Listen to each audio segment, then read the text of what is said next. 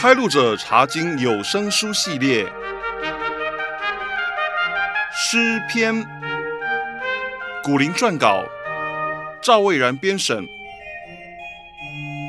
范强、丽云联合播讲。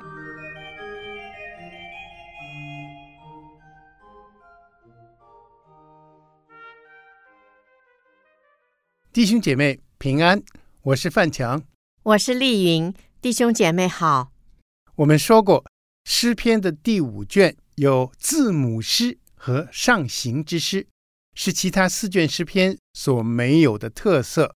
上次我们选读了字母诗，这次要选读上行之诗。从诗篇一百二十篇到一百三十四篇，这十五篇诗都是上行之诗。上行就是往上走的意思，因为圣城耶路撒冷建造在锡安山上，当神的子民到圣城去过节的时候，是不断往山上走。他们一边走一边唱这些诗歌。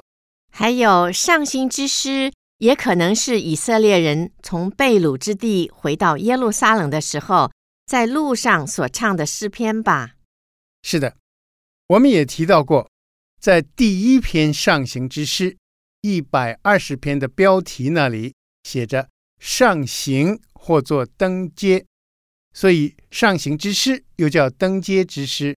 从妇女院进入圣殿，要上十五级的台阶，在举行敬拜礼仪的时候，立位诗班很可能每上一级台阶，就唱一篇上行之诗，正好是十五篇。我们这次要选读哪篇上行之诗呢？上行之诗都不长，所以我们会选读三篇。头一篇就是排在最前面的第一百二十篇，它是一首感恩的诗篇。我发现，在标题那里没有写出作者是谁。不过，等我们查考完这篇诗的内容，就会略略知道作者的背景了。这篇诗只有七节经文，第一节是引言，在二到四节，诗人向神祈求脱离诡诈的人；在五到七节，诗人描写他们在外邦生活的苦情。丽云，请先读第一节，诗篇一百二十篇一节：我在急难中求告耶和华。他就应允我。诗人在这里感谢神垂听他的祷告。接下来，在二到四节，诗人就说出他在急难中祈求的内容。诗篇一百二十篇二到四节：耶和华啊，求你救我脱离说谎的嘴唇和诡诈的舌头。诡诈的舌头啊，要给你什么呢？要拿什么加给你呢？就是勇士的利剑和罗藤木的炭火。诗人用说谎的嘴唇和诡诈的舌头来代表那些习惯了说谎和玩弄诡诈的外邦人。诗人说：“要用什么来对付呢？”诗人祈求神用勇士的利剑和罗藤木的炭火来回报他们。没错。罗藤木属于松树类，做成木炭很容易燃烧，也很耐烧。诗人认为诡诈人的舌头像火，因此也要用火去回报他们。在雅各书三章那里也描写说，舌头就是火。雅各还说到，这火是从地狱点起来的，可见谎话和诡诈的话对人的伤害有多么大。接下来，在诗篇一百二十篇五到七节那里，诗人就描绘在外邦中生活的苦情。诗篇一百二十篇五到七节：我寄居在米舍，住在基达帐篷之中，有祸了。我与那恨恶和睦的人许久同住。我愿和睦，但我发言，他们就要争战。诗人在这里用米舍和基达来代表强悍的外邦民族。我们以前提到过，神的子民亡国被掳之后，外邦强国把他们迁徙到外邦族群当中去居住，被掳的子民远离了圣城和圣殿，心情更是苦上加苦。我看到诗人形容那些外邦民族好战又好斗，一点都不喜欢和睦相处。神的子民和他们真是格格不入啊！对。神的子民住在外邦人中间，显得与众不同，因为神的子民敬拜圣洁的真神耶和华，他们敬拜神的仪式非常圣洁，他们又有神颁布的十诫和各种洁净的规定，所以他们的道德标准也很高。对比之下，外邦人什么都拜，那些拜偶像、假神的仪式。又非常邪淫放荡，生活也很败坏。范强，我们是不是已经把诗篇一百二十篇查考完了？为什么好像还没有结束呢？你问得好，第七节的确不像结束的话。其实第一节是引言，也是结语。哦，是吗？在第一节，诗人赞美神答应他的祈求。换句话说，诗人在开始祈求的时候，已经先凭信心相信神会垂听他的祈求了，对吧？对。我们从这篇诗的内容来猜测，诗人在写的时候，似乎是在被掳之地，正受着异邦生活之苦，所以呼求神来拯救他们。诗人给我们很好的榜样，要相信神会垂听我们的祈求。甚至在还没有看到结果之前，就先感谢赞美神。范强，我们要选读的第二篇上行之诗是哪一篇呢？是诗篇一百二十一篇。太好了，那是我很喜欢的一篇诗。是吗？这篇诗很生动地描写了神的子民到耶路撒冷去朝拜神的时候，他们一路上的心情。这类上行之诗又叫朝圣之诗，多读这一类的诗篇，会帮助我们更渴慕神。诗篇一百二十一篇有八节经文，可以分成三段：一和二节是引言，三到六节写到神一路上的保护，七和八节是结语。李云，现在请你读一和二节。诗篇一百二十一篇一和二节，我要向山举目，我的帮助从何而来？我的帮助从造天地的耶和华而来。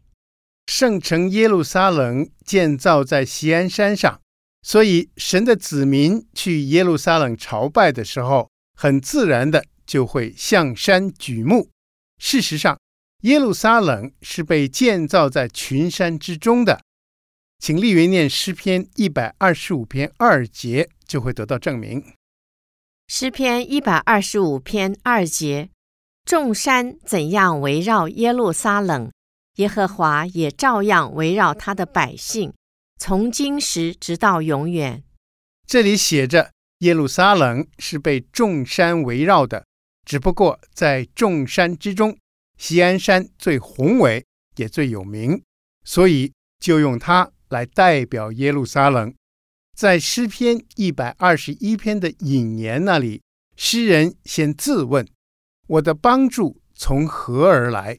然后就自答：“我的帮助从造天地的耶和华而来。”这是诗人强而有力的信仰告白。丽云，你想诗人为什么要强调神是造天地的耶和华呢？如果诗人曾经被掳去外邦，那么他在外邦看见的都是人手所造的偶像假神，所以他要强调，他拜的是造物主，不是受造的偶像假神。那么，也请你发挥一下想象力，假设诗人就在往耶路撒冷的队伍当中，他写这首诗的心情是怎么样的呢？嗯。圣城耶路撒冷是造在山上，当诗人越来越接近圣城的时候，远远的就望见了圣山，于是联想到创造这座宏伟之山的耶和华，他也是天地万物的创造主，而且就是这位创造天地万物的耶和华，是他唯一的帮助者，他禁不住就发出赞美了。除了赞美之情，诗人还有没有其他的心情呢？有的，我觉得诗人心中还充满了感恩之情。他想到，如果不是耶和华帮助他们，他们就要继续在外邦受苦，根本不会有这种福气回到圣城去朝见神。谢谢你的分享，丽云。希望我们基督徒每到主日去教会敬拜神的时候，都能带着这种赞美之情和感恩之情。我们接着来查考诗篇一百二十一篇的第二段经文。三到六节，丽云，请你先读三和四节。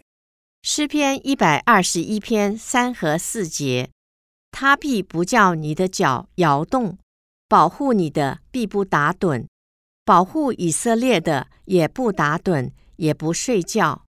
这里的他是指耶和华，诗人在这里歌颂耶和华，他非常警醒地保护着他的子民，他不打盹。也不睡觉。丽云，你有没有听过会打盹的神？有啊，在先知以利亚那个时代，迦南人拜巴力，巴力就是会打盹的假神。没错，根据《列王记上》十八章的记载，以利亚曾经和巴力的先知们在迦密山上较量，看看谁敬拜的才是真神。较量的方式是。各献一只牛犊给自己所拜的神，哪位神降下火来烧掉祭牲，就是真神。圣经上写着说，当时在场的巴利先知有四百五十位那么多，他们从早到晚狂呼乱叫，又割自己，又刺自己，都得不到巴利一点点的回应。以利亚就嘲笑他们说：“巴利或者出去旅行了。”也或者在睡觉呢。其实以利亚这么说是有根据的，因为迦南人相信巴利在旱季会睡觉，所以在雨季来临之前要唤醒他赐雨水。可怜的巴利先知，他们拜一个会睡觉的假神，怎么会得到回应呢？后来轮到先知以利亚，他把祭坛的四周围先倒满了水。然后就向耶和华祷告，耶和华立刻降下火来烧掉寄生，也烧干所有的水，证明以利亚和选民所敬拜的才是真神。我们今天信奉的也是同一位永不疲乏、永不困倦的真神，有他的保护，我们真是可以放心了。丽云，请接着读五和六节。诗篇一百二十一篇五和六节，保护你的是耶和华，耶和华在你右边硬币你，白日太阳必不伤你，夜间月亮必不害你。诗人在这里歌颂这位神，日夜都在百姓的身边保护着。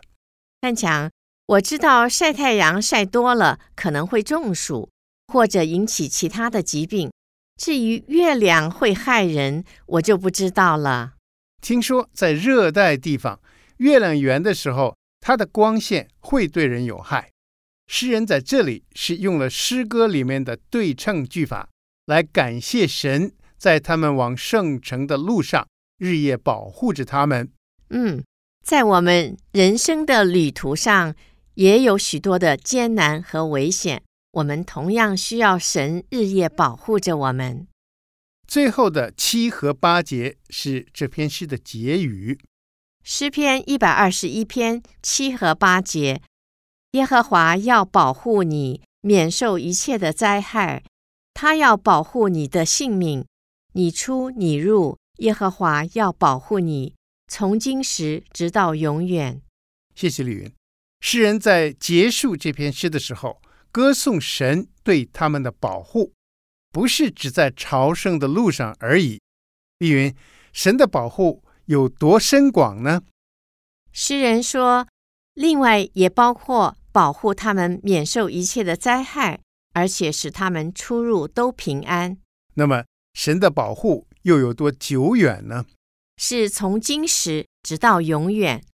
是的，神的选民当年是在吃尽了亡国被掳的苦头之后，才觉悟到耶和华的确是顾念他们的真神，而且也唯有耶和华才能够保护他们到底。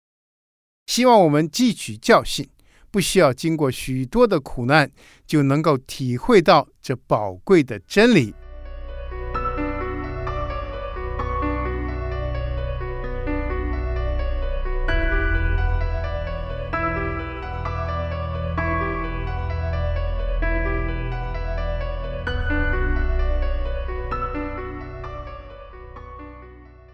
我们要选读的第三篇上行之诗是诗篇一百三十二篇。这篇诗原来是在庆祝君王登基的时候，在大游行当中唱的，为了祈求神恩待坐在大卫宝座上的君王。这篇诗有十八节经文，可以分成两大段。第一大段是一到九节。诗人追忆大卫王的心愿，第二段是十到十八节，诗人追忆神给大卫王的应许。我们现在来查考第一大段，请丽云先读第一节。诗篇一百三十二篇一节：耶和华啊，求你纪念大卫所受的一切苦难。诗人首先祈求神纪念大卫所受过的一切苦难。大卫在登上王位之前，曾经被扫罗王追杀。不过，我们根据接着的二到九节知道，诗人指的不是那个逃亡之苦，而是指大卫王为了运回神的约柜，以及为了建造圣殿所付出的辛劳。请丽云读二到七节，诗篇一百三十二篇二到七节，他怎样向耶和华起誓，向雅各的大能者许愿，说：我必不进我的帐幕，也不上我的床榻，我不容我的眼睛睡觉，也不容我的眼目打盹，只等我为耶和华寻得所在，为雅各的大能者寻得居所。我们听说约柜在以法他，我们在基列耶林就寻见了。我们要进他的居所，在他脚凳前下拜。诗人在这里追忆大卫王想运回被外邦人掳走的约柜。撒母耳记上四到七章详细记载非利士人掳走约柜到大卫王运回约柜的过程。可以说相当曲折。丽云，以色列人进入迦南地之后，约柜原来放在哪里呢？约柜早期是放在示罗的会幕里面，由大祭司看管的。对，当以利作为大祭司和士师的时候，以色列人和非利士人打仗。以利有两个不敬畏神的儿子，他们在危急的关头。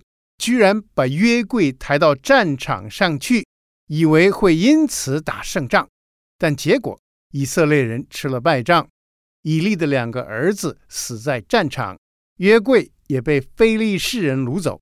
不过，非利士人把约柜掳去，非但不蒙福，反而是遭殃。是啊，圣经记载，非利士人把约柜放在亚实图的大衮庙。大衮是菲利士人所膜拜的偶像，大衮竟然无端端地扑倒在约柜的前面，头和手脚都折断了，只剩下身体，而且亚实突全城的人都长了痔疮，吓得他们赶快把约柜抬到别的城市去。没错，约柜在菲利士有七个月的时间，搬遍了菲利士的五大城市，结果。使五大城市的人都长了痔疮，非利士人最后不得不把约柜用牛车送回以色列地。约柜被送回去的时候，首先是放在基列耶林，在刚才念的诗篇一百三十二篇二到七节那里，说到大卫王在还没有找到约柜之前，真是内心不安，无法入睡。他甚至发誓，非要找到约柜才肯罢休。经文说到，大卫王后来终于听说约柜在基列耶琳。撒母耳记下六章写着，大卫王第一次去基利耶林，亚比拿达的家里迎接约柜的时候，发生了一件不幸的事情。丽云，你知道是什么事情吗？我知道，大卫王他们当时把约柜放在新的牛车上，亚比拿达的两个儿子。乌撒和亚希约负责赶这部新牛车，半路上牛失前蹄，乌撒伸手扶住约柜，神向乌撒发怒，击杀他，他就死在约柜旁边。范强，神为什么击杀乌撒呢？难道他不应该扶约柜吗？丽云，经文里没有说明理由，不过我们参考这个不幸事件的上下文。可以猜测，可能的原因是他们不应该学非利士人那样用牛车运约柜，而应该按照律法书的规定，用人来恭敬的扛抬。嗯，我明白了。大卫那天心里愁烦，就不敢把约柜运进大卫城耶路撒冷，而是借放在俄别以东的家中。后来。因为耶和华赐福给俄别以东和他的全家，大卫王才再次计划把约柜抬回去。这次大卫王很小心地按照神的规定，用人来扛抬约柜，而且每走六步就献祭，以表示对神的敬畏。这次约和华的约柜很顺利的被抬回去了。嗯。大卫王为了约柜，的确煞费苦心。大卫王为神的约柜所发的热心，蒙神悦纳，神也让他亲自完成了这个心愿。除此以外，诗人追忆大卫王还有一个心愿，就是要为耶和华建造圣殿。丽云，请接着读诗篇一百三十二篇八和九节。诗篇一百三十二篇八和九节：耶和华啊，求你兴起，和你有能力的约柜同入安息之所。愿你的祭司披上公义，愿你的圣名欢呼。以前神的约柜是在帐幕里面，随着以色列人到处漂泊。现在他们定居迦南地了，这是神。为他们预备的安息之所，他们也愿神一起安居下来，赐福给他们。大卫王本来想为耶和华建造圣殿，但是神要他把这重任交给他的儿子所罗门王。不过，大卫王费了不少心血和功夫，帮助儿子预备建造圣殿的材料呢。没错。我们来看大卫王嘱咐所罗门王的话，就知道他花了多少功夫。丽云，请你读《历代至上》二十二章十三到十五节。《历代至上》二十二章十三到十五节，我在困难之中为耶和华的殿预备了金子十万他连德，银子一百万他连得，铜和铁多得无法可称。我也预备了木头、石头，你还可以增添。你有许多匠人，就是石匠、木匠和一切能做各样工的巧匠，并有无数的金银铜铁。你当起来办事，愿耶和华与你同在。大卫王为建造圣殿，除了预先预备了这么多材料之外，他也为圣殿的崇拜。定下了规矩，就像刚才念的诗篇一百三十二篇九节所写的：“他愿不断有祭司在神的面前凭公义侍奉，也愿不断有神的子民在神的面前欢呼敬拜。”所以，大卫王在圣殿的硬体和软体的建造上，都是功不可没的幕后英雄。嗯，大胃王真不愧是合神心意的人。我们接着来查考诗篇一百三十二篇的第二大段经文，十到十八节。说到神给大卫王的应许，丽云，请你先读十到十二节。